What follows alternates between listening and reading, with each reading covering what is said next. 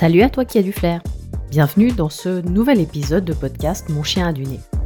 Pour ce 33e épisode, je te propose un format un peu différent puisque il s'agit d'une interview qui a eu lieu via Zoom. Donc euh, tu peux la voir ici en podcast ou tu peux retrouver sur YouTube si tu veux les images. Il y a quelque temps, je me disais que je devais faire un épisode sur les Hunting Games et j'ai laissé un petit peu traîner ce projet jusqu'au moment où, je ne sais pas comment, un jour je me suis rappelé au Hunting Games en me disant non là il faut vraiment que j'enregistre cet épisode de podcast. Et subitement je me suis dit mais en fait pourquoi est-ce que c'est moi qui parlerai de Hunting Games alors que Marjorie Milton Berger est tout à fait qualifiée puisqu'elle les enseigne? De fil en aiguille, j'ai pris contact avec Marjorie qui a accepté avec grand plaisir de répondre à mes questions et de se prêter au jeu de l'interview.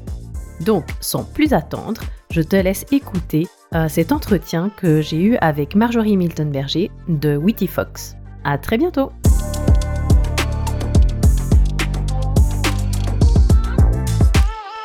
Bonjour Marjorie.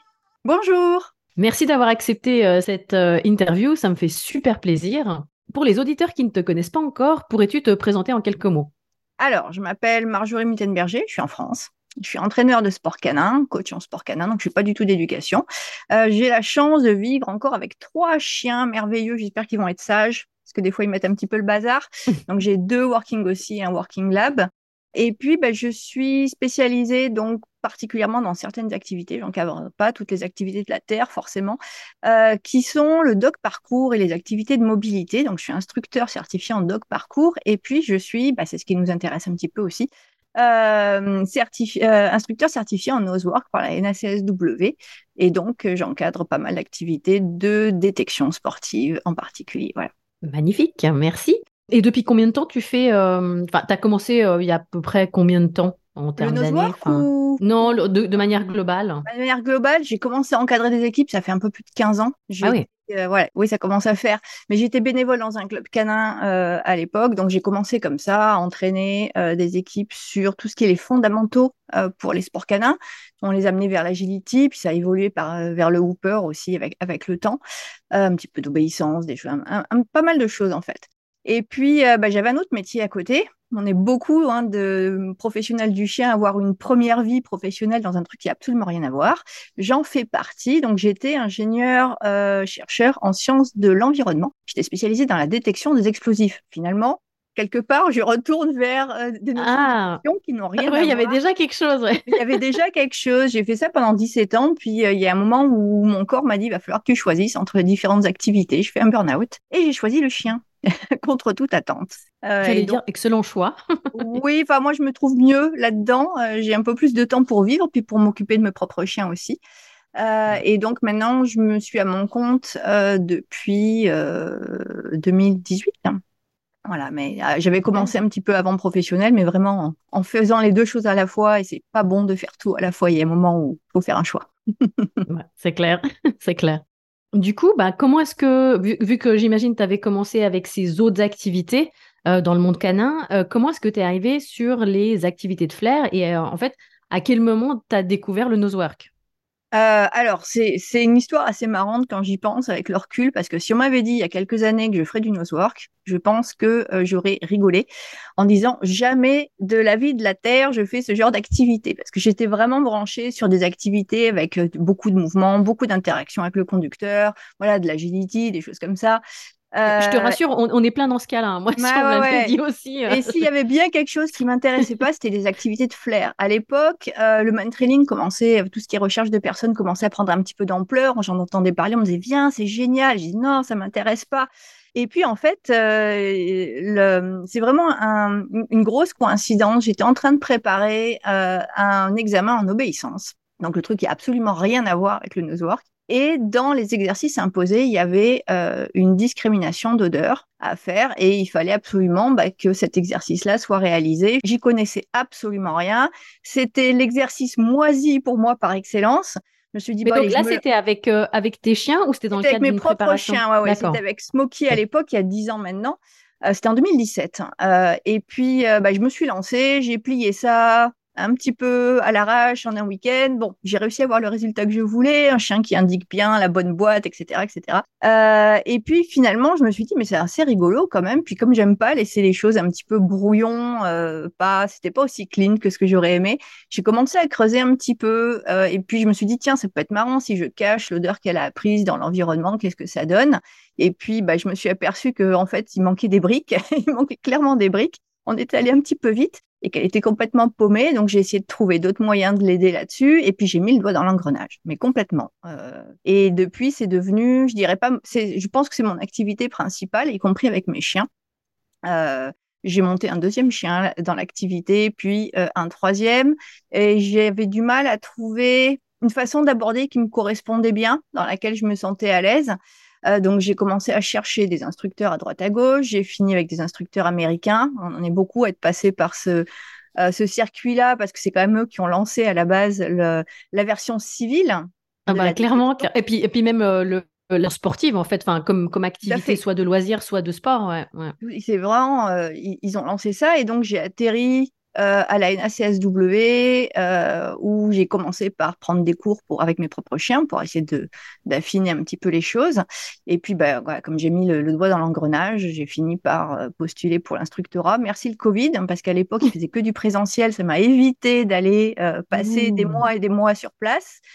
Euh, donc j'ai pu faire ça à distance et puis euh, et depuis. Bah oui, donc ils ont dû s'adapter, ce qui t'a bien arrangé, quoi. Exactement, parce que ça faisait des mois que je frappais à la porte et que voilà. Et puis en plus ils sont pas forcément très. Euh, c'était compliqué pour eux de former quelqu'un à distance. Ils n'étaient pas mmh. forcément prêts à le faire. Donc bah, j'ai profité vraiment de, du développement de euh, de tout, tout, le travail en ligne en fait avec le Covid pour me mmh. glisser là-dedans. Et puis bah, j'ai passé un an et demi à, travailler vraiment spécialement avec eux. Euh, et depuis, bah, c'est, ouais, ça, fait partie vraiment des choses qui sont euh, devenues incontournables et que je pense que je lâcherai pas. Eh ben, tu as bien raison. c'est, vraiment, une activité extraordinaire, je trouve. À plein de points de vue. On va en rediscuter, je pense. Mais, Ouais, ouais. Ouais, je suis, je suis, tout à fait d'accord. Et puis, ben, je crois qu'on est assez nombreux enfin à être dans ce cas-là, c'est-à-dire je, je, pense que alors je vraiment en généralisant, je pense que quand tu ouvres la porte du travail de flair euh, et que tu as, certaines connaissances euh, dans bah, dans le chien, euh, tu peux pas refermer cette porte quoi. C'est enfin il y a quelque chose qui se produit quand on les observe et on se dit waouh quoi. Ouais, il se passe. je sais pas si toi ça te fait la même chose, ah mais moi c'est un peu ce que je ressens quoi il se passe vraiment quelque chose. Puis ça m'a ouvert vers la recherche de personnes aussi, c'est pareil. Donc j'y allais à reculons au début. Puis quand j'ai découvert ce genre de choses, je me suis dit, tiens, bah, on va essayer. Je trouvais quelqu'un à côté de chez moi qui était un ancien maître chien pompier euh, qui euh, faisait de la recherche de personnes disparues. Et puis bah, j'ai mis un chien, j'ai mis deux chiens, j'ai mis trois chiens, voilà. Donc on, est pareil, on met le droit dans l'engrenage dans ce genre de choses. Et puis euh, c'est vrai qu'on s'en lasse pas.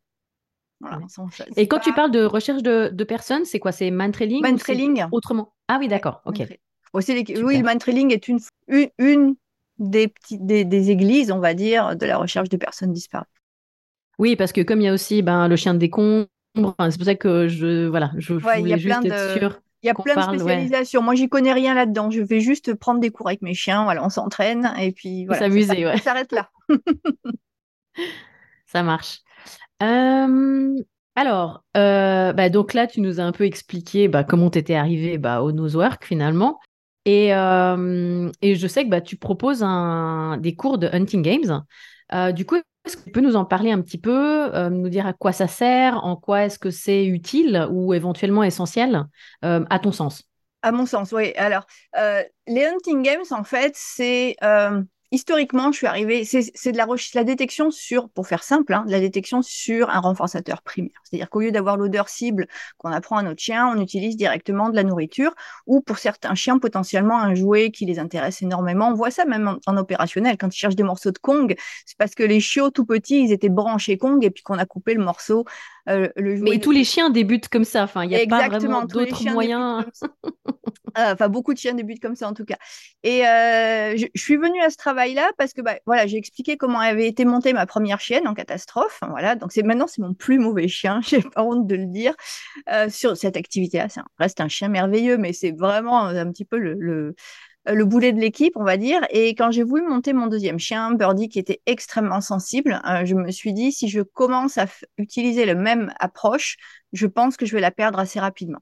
Donc j'ai commencé à essayer de travailler comment je pouvais développer l'aspect recherche avec elle, parce que ce sont des chiens de berger qui sont, euh, c'est des sélections troupeaux, qui sont vraiment mmh. beaucoup sur le visuel et pas spécialement branchés sur odeur. Autant, autant dire, voilà, ils peuvent tout à fait chercher comme n'importe quel chien, mais leur trip, elle est dans le visuel.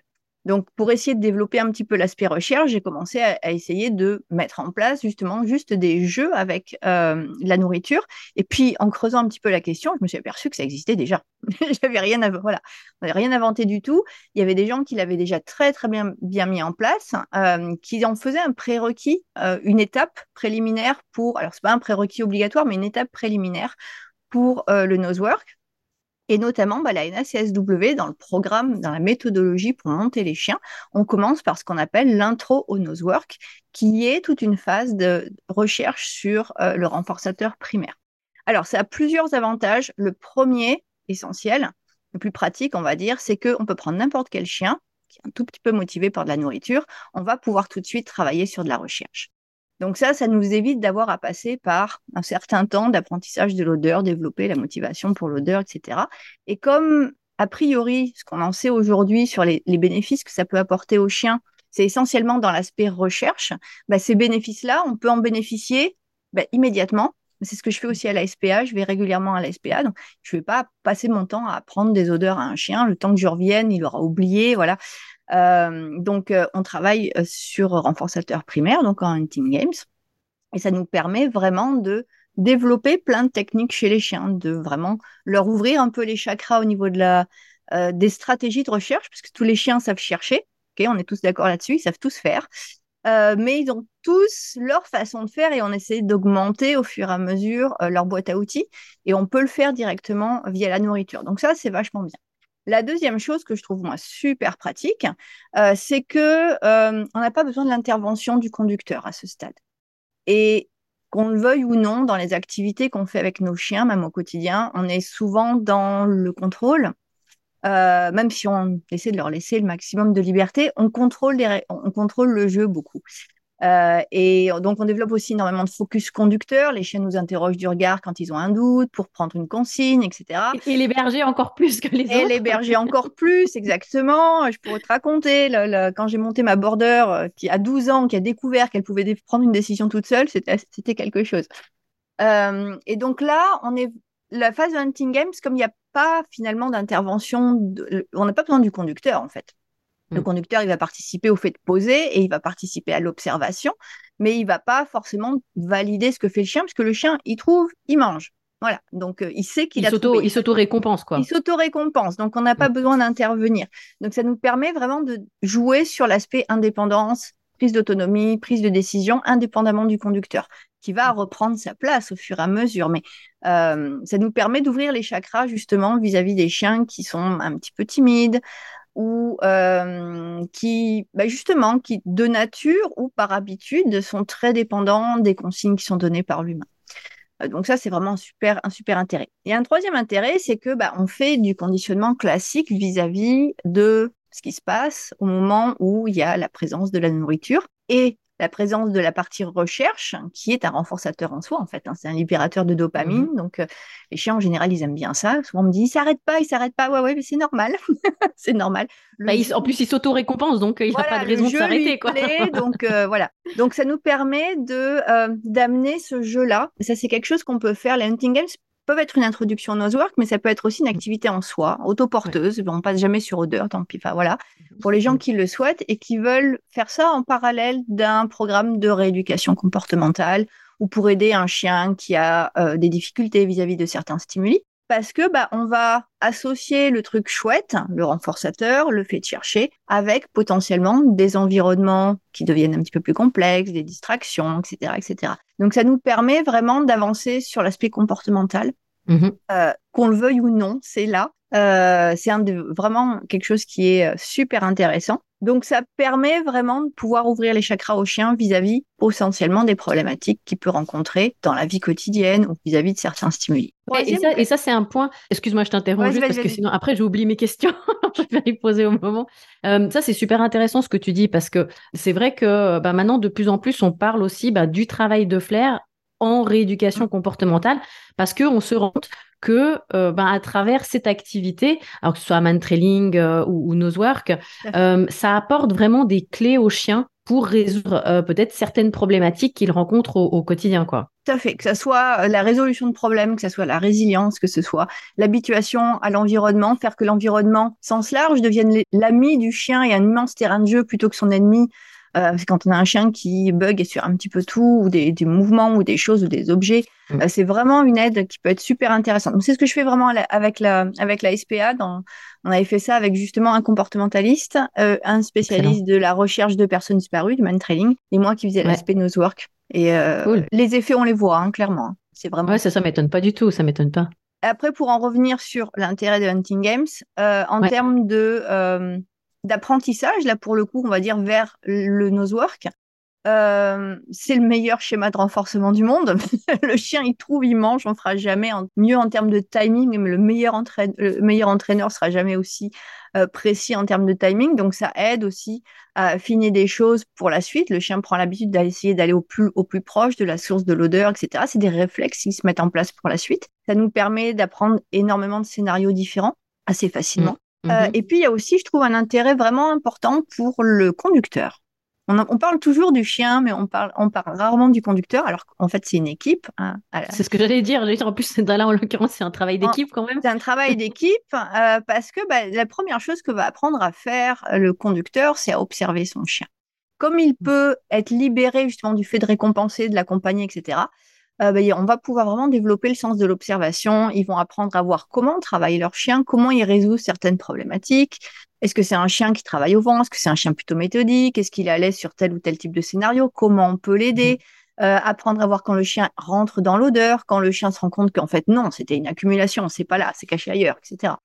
Euh, donc ça les aide aussi même pour la lecture du quotidien. Souvent, il y a des gens de chiens réactifs, mmh. ils se rendent compte qu'ils réagissent plus vite dans la rue maintenant parce que mm. bah, ils ont développé cet œil-là sur la lecture du chien dans une autre activité.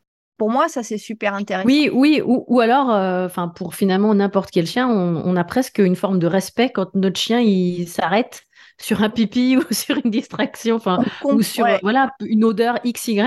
On fait ah ouais, ouais, en fait il est en train de flairer et on n'est plus en train de lui dire allez viens viens, on y va, on doit continuer la promenade et on le laisse faire quoi. On le voilà. Et ça, je trouve que c'est c'est un sas de c'est un bon sas pour débuter les conducteurs. C'est bien pour les chiens, je trouve que c'est vraiment très très bien pour les conducteurs, puis ça leur laisse le temps voilà, d'apprendre d'autres choses. Bah, il y a un moment, on commence à apprendre la longe, machin, sans être dans, euh, sans rajouter les difficultés aux conducteurs tout de suite. Donc pour moi, c'est plein d'avantages. C'est, on peut s'en passer. Il y a plein de chiens qui n'ont pas besoin de débuter par ce stade-là. Hein. Clairement, on voit la Labrador que j'ai. Euh, elle est sélectionnée sur la recherche, euh, elle n'a pas besoin de ça.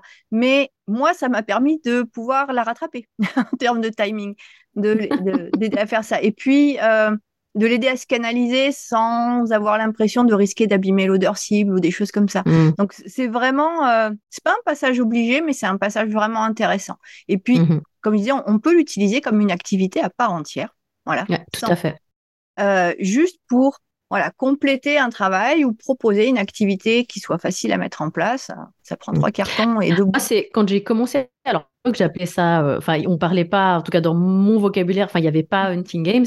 Et, mais en fait, en 2017, quand j'ai commencé à donner les premiers stages, en fait, c'était que ça. En fait, c'était finalement des Hunting Games parce que c'était que sur renforçateur primaire. J'étais pas encore euh, sur l'odeur. Et, euh, et, du coup, c'est à partir de 2019 que j'ai changé en fait et que je suis partie sur, euh, sur l'eau. Mais les deux premières années, en fait, euh, tous mes élèves, ils faisaient que du hunting games. Les miens, ils ont, ils ont commencé par ça aussi parce que c'est pareil, c'est ce, que, ce que je maîtrisais le mieux et j'avais peur d'abîmer quand on se lance pour encadrer des équipes. On se dit si je rate quelque chose, une étape dans le, dans, que ce soit dans l'apprentissage de l'odeur ou même après, enfin voilà, l'impact va pas être tout à fait le même. On peut abîmer vite assez, assez les choses. Donc euh, c'est moi j'ai commencé aussi pareil hein, sur mes élèves ont tous commencé là-dessus avant que je m'autorise à encadrer euh, des équipes sur odeur. Ben justement, belle transition. Donc juste avant de parler de ben, c'est en fait combien de temps est-ce qu'on doit pratiquer euh, les hunting games avant d'introduire l'odeur cible? Alors, je vais te faire une réponse de Normand, je vais dire ça dépend. je m'en doutais. J'étais à peu près sûre de la réponse, la réponse mais je me devais de la poser. Voilà. Euh, disons que les hunting games ont pour... Là, je parle vraiment pour l'activité euh, futur nosework euh, avec les chiens de monsieur et madame tout le monde, ce qui est finalement notre cas. On n'est on n'est pas tous des conducteurs d'opérationnels qui ont 15 ans. Enfin, certains, si, le sont. Euh, mais voilà, la plupart des gens qui pratiquent l'activité, c'est des gens qui vont bah, partir de zéro avec un chien qu'ils n'ont pas forcément choisi pour ne changez pas vos chiens pour faire cette activité-là. Vous gardez ce que vous avez. euh, mais ils n'ont pas forcément, effectivement, les mêmes, la même motivation intrinsèque, euh, les mêmes, mêmes, mêmes types de euh, stratégies pour résoudre certains problèmes olfactifs, etc., qu'un chien qui a été sélectionné pour ça. Donc, euh, les hunting games vont permettre aux chiens, enfin, toute la partie intro nosework, hein, parce qu'on peut utiliser le terme dédié, c'est intro nosework finalement, euh, va permettre aux chiens de rattraper un chien qui commence de zéro, mais qui lui est né pour ça, entre guillemets. Donc, euh, suivant le bagage génétique du chien, son expérience, son caractère, euh, l'historique aussi d'apprentissage qu'il peut avoir vis-à-vis d'autres activités, bah, ça va mettre plus ou moins de temps. De manière générale, c'est rare qu'on mette moins de trois mois. C'est-à-dire, voilà. De, en, ah, bah c'est bien, tu arrives quand même à me donner un chiffre. Voilà, ça c'est le minimum, on va dire, c'est euh, de. On travaille souvent par des cycles de six semaines, nous. Euh, donc c'est minimum deux cycles de six semaines. Et euh, okay. si on voit que le chien n'est pas encore prêt, ou que le conducteur n'est pas tout à fait encore prêt, bon, on en rajoute un. Mais j'ai des chiens qui sont restés plus d'un an sur, euh, sur renforçateur primaire. Mmh. Ah ouais, Sans, quand même. Voilà. Oui, il faut qu'en fait, pour le, le chien, il s'en fiche. C'est le conducteur en général qui est frustré parce qu'il veut passer à la, à la phase suivante. Euh, mais euh, oh oui, ça, ça peut. Et, et, comment tu détermines en fait ce, ce... comment est-ce que tu détermines que et le chien et ou le conducteur sont prêts euh, à passer à l'étape suivante? Alors j'ai ma petite liste hein, de compétences que je veux que les deux aient acquis. D'accord. pour le chien, je vais peut-être pas, même pas parler de compétences, je vais parler de d'être à l'aise dans certaines situations parce que finalement. Mmh ce qui m'intéresse, c'est pas que les gens arrivent à travailler chez eux dans leur salon, c'est que le chien soit capable de travailler dans la rue. Donc, tant que le chien n'est pas capable de travailler dans la rue avec euh, de la knacky, on va dire, je vais pas lui demander de le faire sur odeur. Euh, donc, et ça, effectivement, bah, sur des chiens qui sont, alors, quand je dis dans la rue, c'est pas le jour de marché avec les poubelles qui passent, et voilà, c'est sur un, un, environnement qui est quand même tout à fait gérable. Euh, donc ça, ça peut mettre du temps. Puis après, il y a des gens aussi qui travaillent plus ou moins régulièrement, qui s'entraînent plus ou moins régulièrement. Donc forcément, ça met un petit peu plus de temps que quelqu'un qui est très régulier, très investi. Euh, ouais, et au clair. niveau des conducteurs, je veux qu'ils soient capables de poser quelque chose chez eux, une recherche chez eux, en sachant ce qu'ils posent. Donc ça, mmh, c'est pareil, okay. ça peut mettre du temps. Donc euh, le temps qu'ils intègrent, comment se diffuse un petit peu une odeur, quelle est la difficulté que ça peut représenter pour leur chien, comment identifier voilà des flux d'air, une circulation, un panache, etc. Ça peut mmh. mettre plus ou moins de temps suivant les personnes. Ça dépend aussi de leur bagage. Mais on va dire mmh. entre trois mois et un an. D'accord. Oui, la fourchette large. la fourchette est très large, voilà. Ça marche. Euh, et du coup, ben, le processus logique, c'est bah, pour ceux qui le souhaitent en tout cas, puisque tu, tu as relevé effectivement qu'on pouvait euh, pratiquer les hunting games euh, à vie. Euh, mais pour ceux qui le souhaitent et donc qui souhaitent introduire l'odeur, comment est-ce que tu vas procéder pour introduire cette fameuse odeur cible? Alors, j'ai j'ai fait, fait, j'ai fait différents tests avec mes chiens. j'ai fait différents tests avec mes clients, euh, aussi avec mes équipes. J'ai nos chiens, nos chiens, c'est notre meilleur laboratoire. Ah bah hein, c'est ça, les pauvres, ils essuient tous les tous les plâtres. On, on essaie, on teste tout et n'importe quoi avec eux. J'ai une façon d'approcher l'apprentissage de cible qui est pas forcément hyper courante en Europe. Je le dis tout de suite. C'est très courant aux US. C'est le travail en pairing, donc en conditionnement classique. Ce qu'on voit le plus souvent par chez nous, c'est le conditionnement opérant.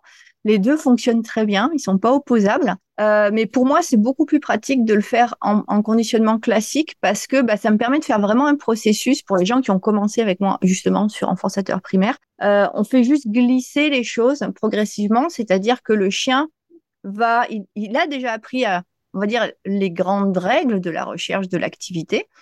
Et en cherchant sa croquette, il va tomber sur l'odeur. Tout simplement, on va mettre les deux côte côte on va quand même vérifier que l'odeur lui pose pas de soucis parce que j'ai eu des chiens où euh, les odeurs cibles ça les c'était trop enfin c'était trop fort au début pour eux mmh, euh, donc mmh. ça me permet de vérifier ça et puis bah le chien va tomber dessus par hasard et puis bah on est vraiment sur ouais du conditionnement classique hein, une association entre je cherche quelque chose qui m'intéresse et je tombe sur autre chose puis très rapidement mmh. comme les odeurs cibles qu'on utilise en général sont hyper volatiles le chien se rend compte que en utilisant l'odeur cible il va remonter plus vite à la croquette après, on peut mmh. jouer sur les temps de pause de façon à ce qu'il y en a un qui soit plus visible que l'autre. Et puis, bah, progressivement, la croquette, euh, on va, je dis, la croquette va disparaître. D'abord, le conducteur va apprendre à récompenser à temps. Mhm. Donc, il aura encore ce gilet de sauvetage. ça, c'est tout un apprentissage. C'est tout un apprentissage. C'est vraiment. Voilà. Puis, suivant les chiens, c'est plus ou moins complexe aussi. Il y a des chiens qui vont mm. très, très vite et qui t'attendent pas. Euh, et donc, euh, ça laisse le, voilà, le temps au conducteur de mettre ça en place avec un filet de, sauvetage, finalement, c'est ça. Et puis, bah, quand les deux sont prêts, la croquette s'en va et en fait, le chien, il s'est entre guillemets, il s'est rendu compte de rien. Et il a la même motivation pour chercher l'odeur qu'il avait pour chercher la knacky quelques semaines avant. Donc, euh, c'est vraiment un processus. Donc, c'est et pour moi, l'avantage, c'est que bah, ça me permet de travailler avec tout type de chien, tout type de conducteur, de tout niveau de façon et, les emmener ensemble sans qu'il y ait vraiment un qui passe, euh, qui franchit un cap qui est important pour lequel il faut qu'il soit prêt, etc., etc. Puis les surprises qu'on peut avoir avec certains chiens qui rebasculent tout de suite en focus conducteur. Là, en fait, on continue l'apprentissage sans qu'il y ait de casse, c'est pas de cassure, mais on, on fait pas, on fait pas un parallèle. On va travailler l'odeur, puis on revient sur la recherche. C'est mhm. vraiment, on, on, continue tout droit, quoi. Et euh, c'est plus pratique pour moi et on a de bons résultats avec ça. Mais mhm. euh, ça m'est arrivé d'apprendre en conditionnement opérant pour certaines de mes équipes bah, avec, lesquelles les chiens étaient prêts, les conducteurs avaient plein de métiers. Ça allait, ça allait probablement aller plus vite avec ces chiens-là. Donc euh, voilà, je suis tout à fait euh, passe-partout. Adaptative. Oh oui, oui, tout à fait. Il y a autant de. ça, c'est la clé, hein, enfin, parce que finalement. Ben, en détection, pas tous les chiens sont égaux et pas tous les gens sont égaux et pas toutes les équipes sont égales. Donc, après ça, euh, tout ce que tu décris, c'est des outils euh, qui sont riches, qui sont connus en détection, et du coup, bah, c'est bien de les utiliser. Mais effectivement, euh, on va s'adapter en fait en fonction du, team qu'on a devant nous. Tout à fait. En fait, moi, je trouve ça plus facile pour l'équipe. C'est plus facile pour moi en tant que très égoïstement en tant qu'instructeur, surtout quand on, emmène des gens en groupe parce que je peux les emmener vraiment en même temps. Et puis, c'est plus long par contre c'est un processus qui est plus long, donc il faut que les gens acceptent d'être un petit peu patients. Euh, si on va trop vite, bah, ça n'a pas grand intérêt en fait. Hein. Euh, mm. On s'en aperçoit vite, par contre, quand on va trop vite, le chien nous le dit tout de suite. Mais euh, dans le pire des cas, il y a plein de chiens avec lesquels on pourrait passer directement par le conditionnement opérant et ça va très vite. Enfin, moi, je vois la, euh, la Labrador par rapport à mes Australiens. On voit la différence hein, des chiens qui sont sélectionnés pour ça. Elle avait jamais vu l'odeur, elle a foncé sur les caches parce qu'elle était hyper curieuse et parce qu'une odeur nouvelle c'était superbe. Voilà, j'aurais pu juste euh, profiter de ça et la glisser sur odeur immédiatement en, en opérant facilement.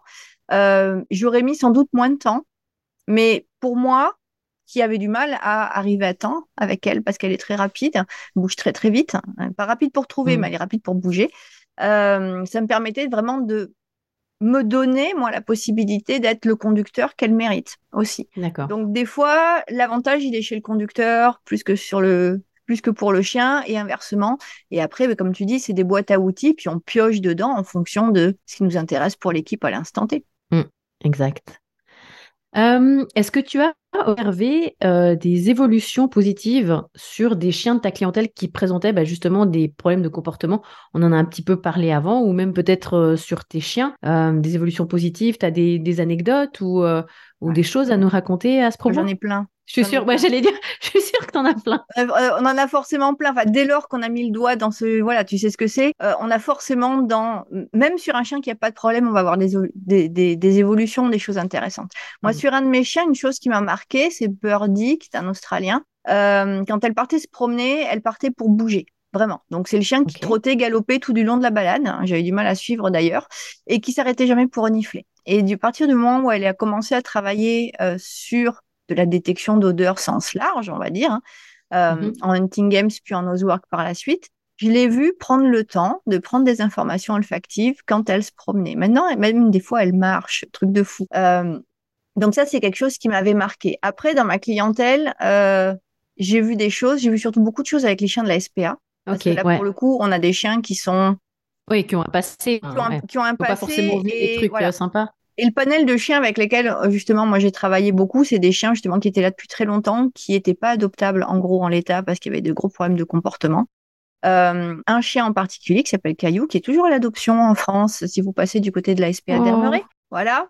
Euh, c'est un chien. L'annonce est passée. Voilà, l'annonce est passée. C'est intéressé. Berger allemand qui euh, les premières fois, les premières séances, je pouvais pas rentrer dans le parc avec le chien, c'est pas possible. Il y avait une grille et puis il y avait euh, un parvu pour pas qu'il voit l'humain à l'extérieur, sinon il devenait complètement fou. Donc euh, l'agent rentrait, poussais le chien en dehors du parc, j'allais installer mon petit atelier, je sortais, je me mettais hors vue, le chien rentrait, il faisait son atelier, je regardais de loin par-dessus le pare-vue. Euh, voilà, c'était assez compliqué. Euh, et au bout de 4-5 séances, euh, le chien était capable de me laisser rentrer dans le parc sans que ça soit compliqué. Et puis, on a continué un petit peu et j'ai souvenir vraiment d'une fois où c'était la première fois qu'on travaillait en intérieur avec ce chien dans une pièce close, qu'on a pu mhm. démuseler. Normalement, il était muselé. Avec une, une, dizaine de personnes, des agents, des bénévoles de la SPA, et moi qui ne connaissais finalement peu. Et le chien a pu faire son boulot, voilà, euh, se mettre pendant, euh, se mettre au travail, en ayant conscience qu'il y avait des gens à côté, mais en se sentant en sécurité. Euh, alors, on l'a mmh. pas fait longtemps, on l'a fait par tranche de 30 secondes, et puis après, on lui a fichu la paix. Mais on est plusieurs à avoir pleuré. parce que bah, bah, tu m'étonnes, ça devait être assez fort comme moment. L'évolution était vraiment fulgurante pour nous, et puis c'était pas, on n'essayait pas de cacher l'humain, l'humain était clairement là dans la zone de recherche, et il était capable de d'en faire abstraction. J'ai vu aussi beaucoup de choses dans ma clientèle avec des chiens qui sont très timides, euh, qui osent beaucoup plus de choses. Donc là, je pense à des chiens qui, par exemple, juste mettent la tête dans un carton. C'était un peu no way. Euh, donc, il fallait prendre des cartons très larges, etc. Et au bout de quelques séances, qui se prenaient à pousser les choses, à engouffrer la tête. Et on a fini au bout de quelques semaines avec le chien qui défonce une pyramide de carton pour aller trouver sa cache.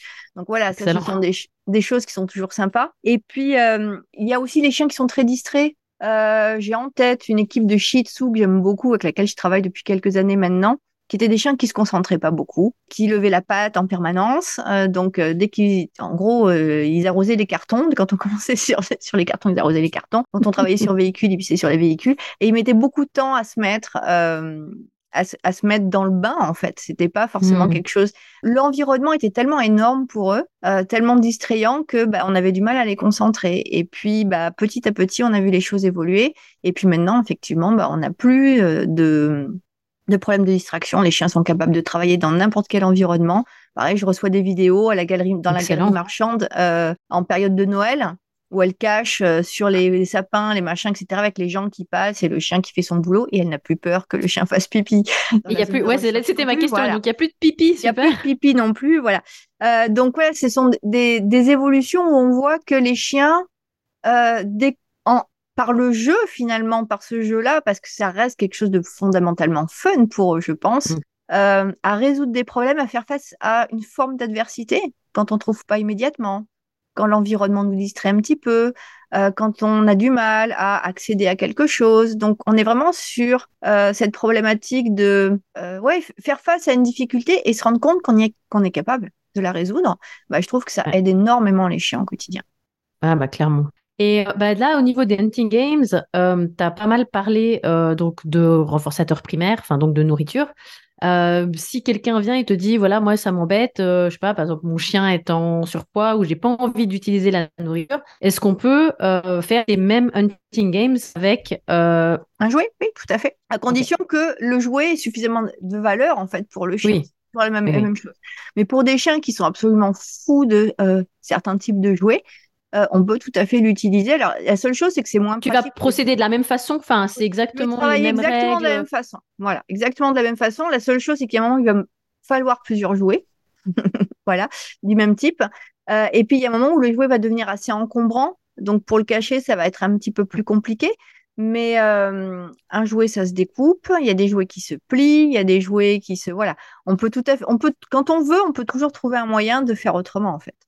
Ah bah clairement, alors je, enfin, ça me fait rire l'histoire de le jouet, on peut le découper ou on peut le faire plus petit parce que en fait, euh, nous on avait euh, une chienne, euh, bon, c'était il y a de ça entre 15 et 20 ans, qui était dingue, mais dingue de balles de tennis, malheureusement. Et, et elle était capable de te trouver, mais c'était pas du tout quelque chose d'appris, hein, c'était quelque chose qu'elle faisait naturellement. tout d'un coup, on la voyait partir comme ça, presque au galop et euh, revenir avec un espèce de mognon de balle de tennis, une espèce de truc euh, tout plat, il restait euh, presque rien et, elle était super contente. Donc, ouais, effectivement, quand ils sont motivés, ils trouvent des petits morceaux, ouais. L'important, c'est la valeur que ça a pour le chien, c'est le fait que ce soit un renforçateur qui soit, même si c'est un renforçateur secondaire techniquement, le jouet, que ça ait la valeur presque d'un renforçateur primaire pour le chien. Euh, c'est ce qu'on a aussi sur les chiens de, de chasse quand on travaille sur demi, hein, avant de commencer sur euh, sur oiseaux ou gibier abattu, etc. Alors je chasse pas, je précise, mais je m'intéresse forcément au travail du retriever et tout le travail effectivement sur boudin. Cet objet-là en lui-même prend de la valeur, euh, cette odeur-là prend de la valeur. Et il y en a, il y a des boudins, j'ai pas essayé, mais c'est quelque chose que je pourrais faire avec euh, certains de mes chiens. C'est le couper en petits morceaux hmm. et puis bah, utiliser ça comme premier type d'odeur cible. Ouais. ouais, tout à fait. Oui, à partir du moment où en fait euh, l'objet, enfin le, jouet ou l'objet a de la valeur pour le chien, du coup, on, ça pose pas de problème qu'on fasse. Ok. C'est ça. C'est clair. Merci. C'est le principe de Hunting Games et toute cette approche sur renforçateur, que ce soit primaire ou secondaire, c'est vraiment d'utiliser quelque chose que le chien, pour, le, pour lequel le chien a déjà de la valeur, en fait. Mm. Pour pas être obligé de passer par l'apprentissage de quelque chose qui va mettre un petit peu plus de temps. Mm-hmm. tout à fait. Ok, donc question suivante. Euh, comment intégrer les activités de flair au quotidien? Est-ce que tu as des astuces? Parce que tu nous disais bah, justement que, as des... que finalement le temps de, euh, de formation Hunting Games dépend euh, bah, évidemment de l'assiduité. Et j'imagine que tu, as, tu es souvent confronté à Ah oui, mais, mais, mais bon, il faut trouver le temps, etc. Donc, ben, pour nos auditeurs, si tu as des astuces pour ben, finalement pouvoir intégrer ça au quotidien. L'intégrer facilement. Alors déjà, je compatis pour tous ceux qui ont des problèmes de planning. Voilà. on est tous, je pense qu'on est tous logés à la même enseigne là-dessus. C'est très difficile de prendre rendez-vous avec soi-même pour entraîner nos chiens. Finalement, c'est ça. Mm, mm. Euh, mais il y a plein de choses qu'on peut faire si on n'a pas forcément le temps de s'imposer cinq minutes. Moi, ce que je fais quand j'ai vraiment du mal, c'est que je me pose sur le calendrier, je coche les jours et les heures à laquelle il faut que j'entraîne mes chiens. Comme ça, euh, je ne me trouve pas d'excuses en disant bah non, je finis quelque chose et puis bah l'heure est passée euh, il est tard, les chiens sont en train de dormir, on, a passé, on, a zappé le moment. Euh, donc, mhm. je, me prends des rendez-vous avec moi-même pour, entraîner mes chiens. Et puis, des fois, ça n'a pas besoin d'être long. Ça peut être juste, bah, je pose une recherche. Une recherche, ça prend euh, plus longtemps à poser la cache, on va dire, qu'à envoyer le chien parfois. donc, ça peut vraiment se mettre en place assez rapidement. Ça peut être souvent, moi, je le fais le soir vers minuit, après le dernier pipi oh. des chiens ou avant le dernier ah Ouais, ouais, ouais. Ils aiment beaucoup. Euh, ils rentrent, ils sont dehors. Et puis, je les fais rentrer un par un et j'ai posé une cage dans le garage. Et euh, mmh. donc, voilà. J'arrive à. J'enchaîne les trois chiens comme ça. Mais dans le pire des cas, j'ai au moins mes chiens qui ont fait une recherche dans la journée. Ah, c'est une bonne astuce, ça. Il faut qu'elle soit juste de niveau équivalent pour mes trois chiens qui n'ont pas le même niveau. Donc, euh, bah, je prends le plus faible, on va dire, entre guillemets. Euh, c'est pas grave de que ça soit trop facile pour les autres, c'est jamais trop facile de toute façon, mais mmh. ça permet au mmh. moins que le chien soit maintenu euh, sur cet exercice-là. Et après, il y a plein de choses moi que je fais de façon très opportuniste quand je vais me promener, euh, quand on joue dans le jardin, quand euh, j'ai des amis qui viennent, qui ont, une voiture qui est de forme bizarre, ou hop, avant de lancer l'apéro, je vais vite poser une cage, je leur demande si c'est OK pour eux. J'envoie juste le chien sur la voiture. elle est dans le jardin, mais c'est pas la voiture de d'habitude. Ouais. Euh, mais je fais aussi voilà, beaucoup de jeux en forêt.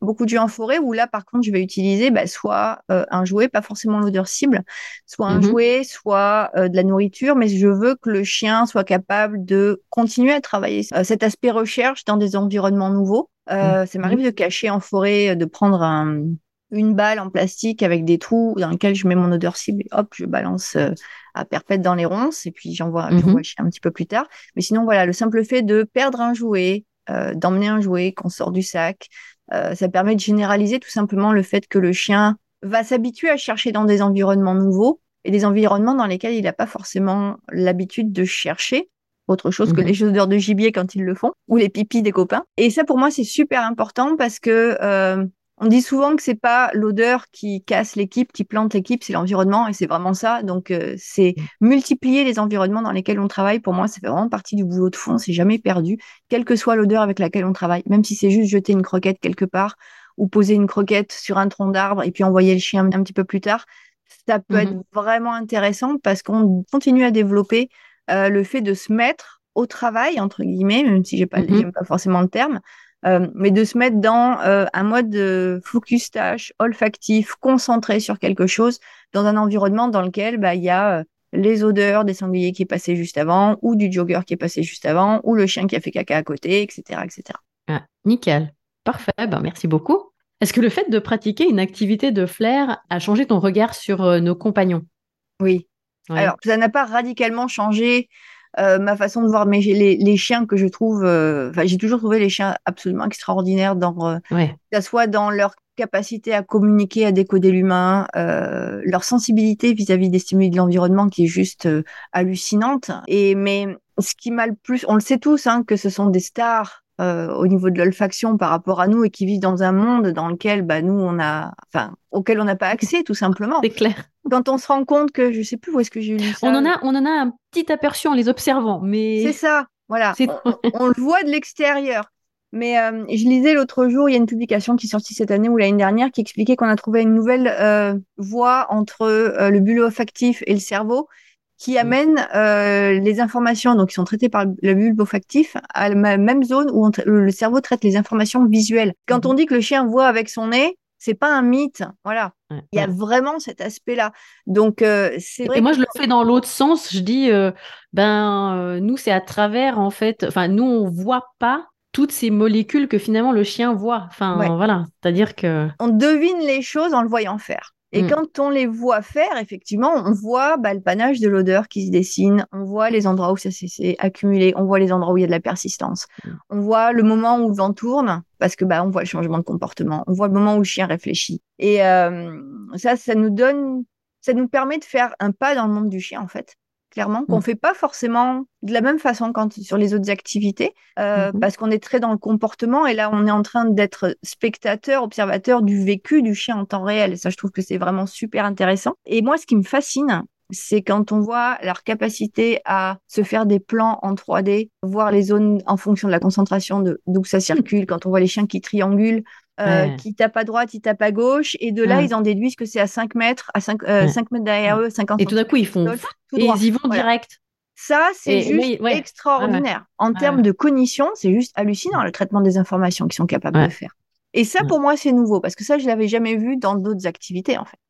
Et là, on se dit que oui, c'est des génies. Ah, ils font pas d'équation du second degré comme nous, ils font pas la liste de courses, ils font pas, voilà, ils réparent pas une voiture. Non, et puis ce qui est impressionnant, c'est que de leur point de vue, ça a l'air tellement facile. Ah, c'est extraordinaire. et, nous, on est là, attends, comment ils, comment ils, la, façon dont ils sont capables de, vraiment de conceptualiser mm. euh, dans l'espace la façon dont les choses se posent euh, et puis euh, d'en tirer des conclusions et d'aller tout droit directement sur l'odeur alors qu'ils en étaient en train de s'en éloigner mais qu'on a vu qu'ils prenaient des informations moi ça je trouve ça juste bluffant. C'est vraiment bluffant.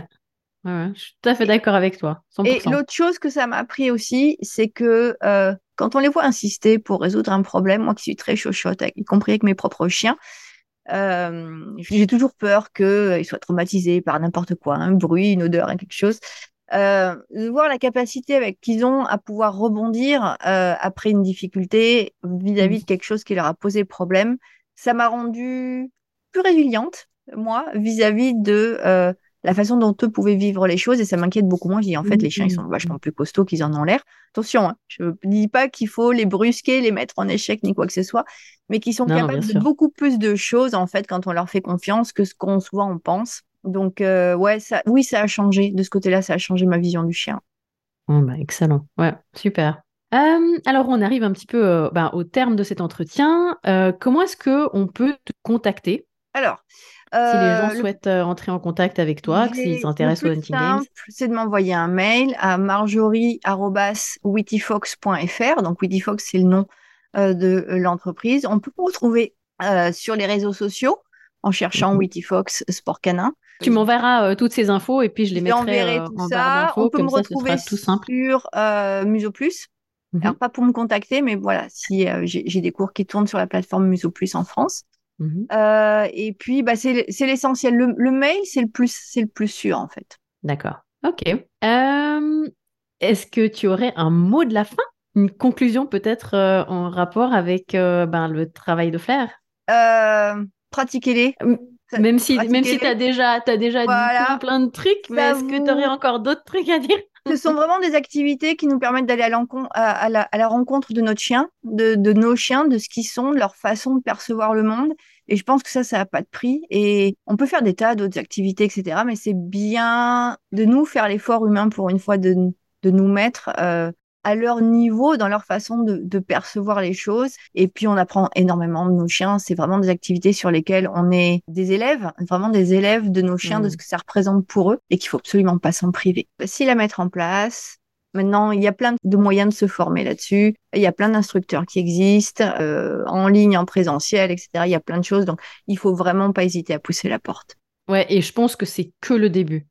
Parce que ah c'est, c'est, je pense que dans quelques années, ça va juste être énorme et tant mieux. Enfin, moi, c'est, c'est, j'attends ça avec impatience que finalement tous les chiens puissent bénéficier euh, ben, de travail de flair d'une manière ou d'une autre. Enfin, vraiment qu'on continue d'apprendre là-dessus et puis que euh, je trouve aussi que ça change le regard de l'humain euh, sur son propre chien. J'ai beaucoup de gens qui disent ouais, je me rendais pas compte de ça. ah ouais, ouais, c'est juste. là maintenant, je comprends mieux pourquoi il fait telle ou telle chose. Et, et je trouve qu'en termes d'éducation de l'humain euh, sur finalement le monde du chien, il n'y a pas meilleure école, quoi comme nos chiens sont nos professeurs là-dedans et qu'on est effectivement juste quelque part des joyeux organisateurs et puis euh, des, joyeux observateurs de ce qu'ils font, euh, effectivement, on les voit dans ce qu'ils ont de plus puissant quelque part parce qu'ils sont quand même tous nés avec cette capacité qui est à, des années-lumière de ce que nous on est capable de faire. Puis des fois, juste même le chien problème auquel on pense juste parce qu'en se disant, bah oui, mais c'est compliqué de faire ceci, c'est compliqué de faire cela avec mon chien, etc. Et là, d'un coup, le chien devient une superstar on voit son mmh chien, entre guillemets, à problème, le temps de la recherche, on le voit dans ce qu'il a de plus beau. Et, euh, et ça, c'est... Et on oublie tous les problèmes, justement. Ça réconcilie quelque part aussi avec son chien. On voit pas qu'il n'est pas juste le, chien qui nous pose des soucis de temps en temps. Euh, et ça, je trouve que c'est c'est vraiment c'est à, à, développer et même pour les gens qui adorent faire d'autres activités moi la première j'adore faire d'autres activités à plus fort mouvement à tout ce qu'on veut avec le conducteur qui donne des plein de consignes avec euh, ça permet d'équilibrer vraiment et de pouvoir avoir un chien qui a accès à différentes choses, dont une quelque part qui vient de lui et une autre activité qui vient peut-être plus de nous. Ouais. clairement. Non, puis c'est sûr, bah, c'est ce que tu dis, c'est tout à fait juste. C'est pas du tout incompatible avec euh, la pratique euh, d'autres activités. Il n'y a pas besoin d'être exclusif. moi, c'est vrai que je fais majoritairement ça, mais pas que. Euh, je m'intéresse à plein d'autres trucs et, euh, et, et, avec mes chiens, je, j'explore aussi euh, d'autres pistes. Et, et c'est marrant parce que j'ai aussi, il y a effectivement le, le, souvent quelque chose qui revient et ça, ça m'a fait penser à ça par rapport, tu disais, la notion de mouvement. C'est vrai qu'il y a des gens qui considèrent que la détection, c'est relativement statique. Et, et c'est vrai que moi, j'ai eu des gens qui, voilà, qui, pour lesquels ça pouvait être compliqué parce que bah, c'est sûr que ça bouge pas autant que bah, le man trailing où tu vas faire, je sais pas moi, quelques kilomètres ou l'agility où tu cours, etc. Mais je trouve que c'est un excellent euh, complément. Euh, et j'ai eu notamment des, euh, clients où les chiens font ben, la, période estivale et ils font beaucoup d'agility. Et puis la période hivernale, ben, quand on peut difficilement aller sur un terrain d'agility parce que c'est pas praticable, bah, du coup, ils basculent sur la détection. Oui, c'est un excellent complément notamment, mais justement pour les chiens qui bougent vite, en fait. Mm. Parce que ça leur permet d'avoir leur dose de dopamine. Voilà, leur dose de dopamine. Ça les oblige à ralentir. Que dans, que dans l'explosion le, dans le mouvement, moi j'ai que des chiens, enfin entre guillemets, j'ai que des chiens au niveau d'énergie à la maison, que ce soit les bergers ou la lab. Euh, j'ai mm. toujours eu que ça. Et si je ne les nourris que d'activités à fort mouvement, il y a un moment où je me tire un petit peu une balle dans le pied quand même. Donc là, ça leur permet d'avoir ce dont ils ont besoin y compris en termes de dopamine, euh, voilà, d'avoir leur shoot quelque part, euh, mais sur une activité qui est plus cérébrale où euh, ça leur apporte d'autres choses et ça permet d'équilibrer. Et puis, comme tu dis, d'alterner différentes saisons en fonction des saisons, en fonction des voilà, de rouler sur différentes activités, ça permet vraiment de remplir de façon, je pense, intelligente la vie du chien parce que bah on se permet de souffler d'un côté, de développer d'autres choses de l'autre. Et puis la dernière chose, on parle souvent d'activité à moindre mouvement pour la détection. Je dirais ça dépend du chien. Ça dépend. Oui, mais alors ça c'est plus. Alors oui, mais alors ça c'est plus un, commentaire qui revient euh, chez l'humain. Enfin, les, humains, bah ils ont voilà, ils ont l'impression de piétiner. Euh, ils me disent oui, mais moi j'aime bouger avec mon chien. Alors c'est sûr, hein, le chien lui. Oui, il y a des chiens dans qui tous les sens. Mais c'est vrai que ben, pour certains humains, euh, ils sont là, euh, oui, mais enfin, c'est quand même assez statique. enfin, voilà. voilà. mais il faut faire travailler le cerveau aussi. Hein. surtout. Il y, a beaucoup d'humains qui ont du mal, des fois, au début, effectivement, à être euh, un petit peu en retrait et qui veulent être mmh. dans l'action en même temps que le chien. Et c'est le moment où, justement, on veut que le chien apprenne à prendre le, les rênes et puis à à comprendre que c'est une activité que c'est lui qui le dirige, c'est pas l'humain qui le dirige pour une fois. Euh, donc c'est vrai que c'est des fois c'est difficile, mais il y a plein de petits petits trucs pour les euh, les occuper, leur donner des missions euh, pour qu'ils rangent leurs mains et puis euh, qu'ils Ah oui, bah alors ça, trouvent des, choses à faire, à observer. ranger les mains, arrêter de bouger les pieds, pas se pencher sur le côté. Voilà, accepter de laisser faire le chien et de ne Ouais. pas lui indiquer tout de suite où est-ce que c'est aussi. Très clairement. Super. Et bah écoute, euh, merci infiniment. Bah, c'est moi qui te remercie. Et puis bah, peut-être qu'un jour on pourra se rencontrer en vrai, ce serait Bah, assez euh, intéressant, ce serait assez rigolo. Bah sur ce, bonne fin de journée, puis à bientôt. Bonne fin de journée.